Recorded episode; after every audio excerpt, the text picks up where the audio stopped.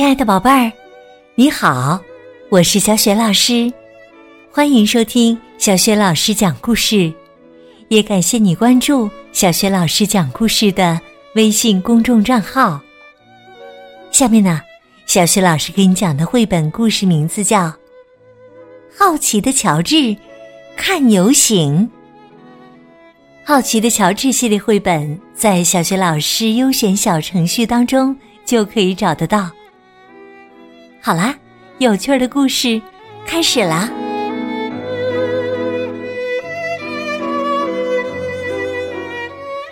好奇的乔治看游行，这是乔治。乔治是一只可爱的小猴子。他总是对什么都很好奇。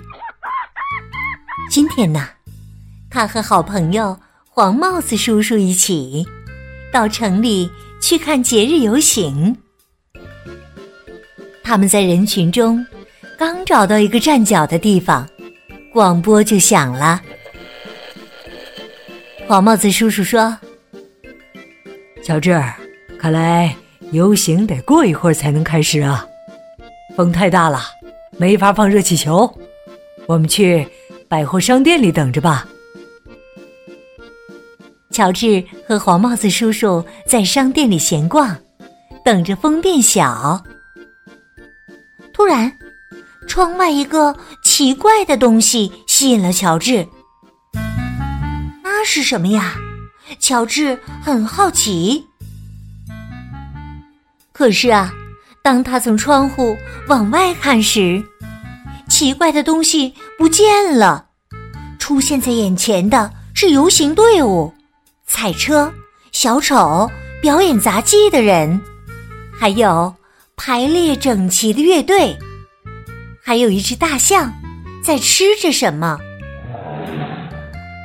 这下啊，乔治也觉得饿了，因为吃过早饭。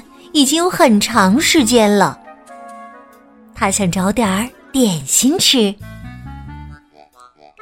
哎，窗外的树上挂着好吃的东西，看上去像在热带森林里吃过的鲜果子。乔治是一只小猴子，多幸运呐！乔治轻轻一跃，就跳出窗户。落到了树上，他使劲儿的拉呀拽呀，却一个也弄不下来。他觉得是果子不够新鲜。其实啊，那不是真果子。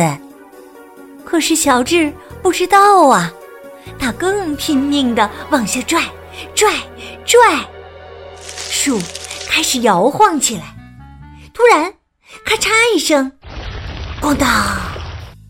树倒了，乔治摔下来，果子掉了一地。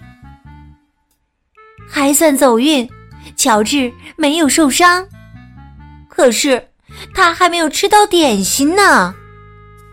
乔治跟在果子后面追呀追呀，他绕开大象，钻过小丑的腿。在排列整齐的乐队中窜过来又穿过去。哎呀，我的队形啊！乐队指挥喊道：“我完美的队形都被你破坏了。”他追着乔治，跑过了整整一条街，来到街角。可是啊，他跑得不够快。乔治在哪儿呢？不一会儿啊。他追烦了，回去整理队形了。他弄不清那只小猴子到底逃到哪儿去了，因为到处都不见乔治的影子。乔治也弄不清他跑到哪儿来了。实际上啊，他现在蹲在一个高高的路灯顶上呢。现在。果子也不见了，忙活了一通，点心丢了，自己还迷了路。乔治心想：怎么才能回到百货商店？找到黄帽子叔叔呢。这时啊，一辆公共汽车停在了路口。乔治喜欢坐公共汽车，也许这辆车能把他带回好朋友身边。乔治嗖的一下跳到车顶上，汽车开走了。从高高的车顶上，乔治能看到周围的一切。公共汽车这时拐了个弯儿，哎，这地方好眼熟啊！这时啊，游行遇到点麻烦，两个热气球偏离了队伍，拴着热气球的绳子缠在一起了。有几个人正忙着把它们分开，一群人围在那儿看热闹。公共汽车进站了，有人喊：“快抓住那只猴子！它破坏了我们的游行！”哦，是乐队指挥，他正指着乔治呢。乔治可不想被抓住，他绝对不能从车顶上下来。他想逃走，只有一条路。乔治揪出一根绳子，往上爬。他爬呀爬呀，越爬越高，越爬越高。他有点害怕了，双手紧紧的抓着绳子。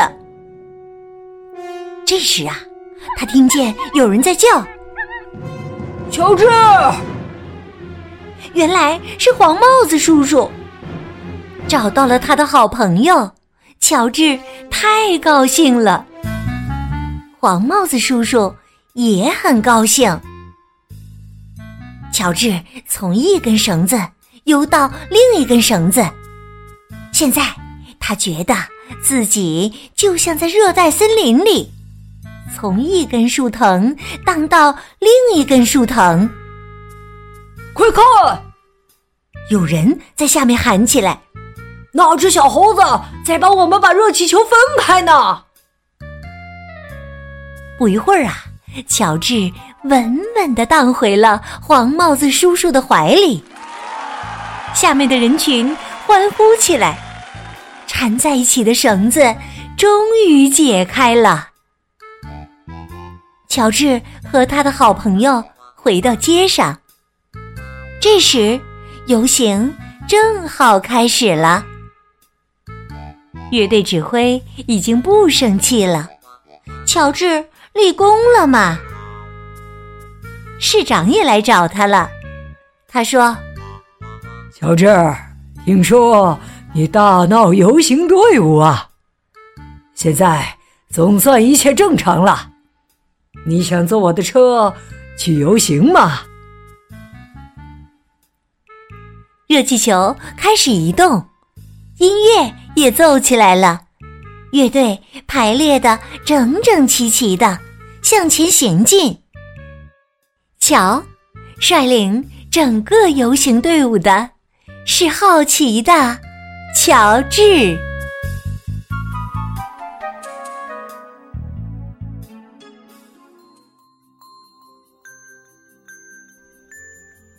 亲爱的宝贝儿，刚刚你听到的是小学老师为你讲的绘本故事。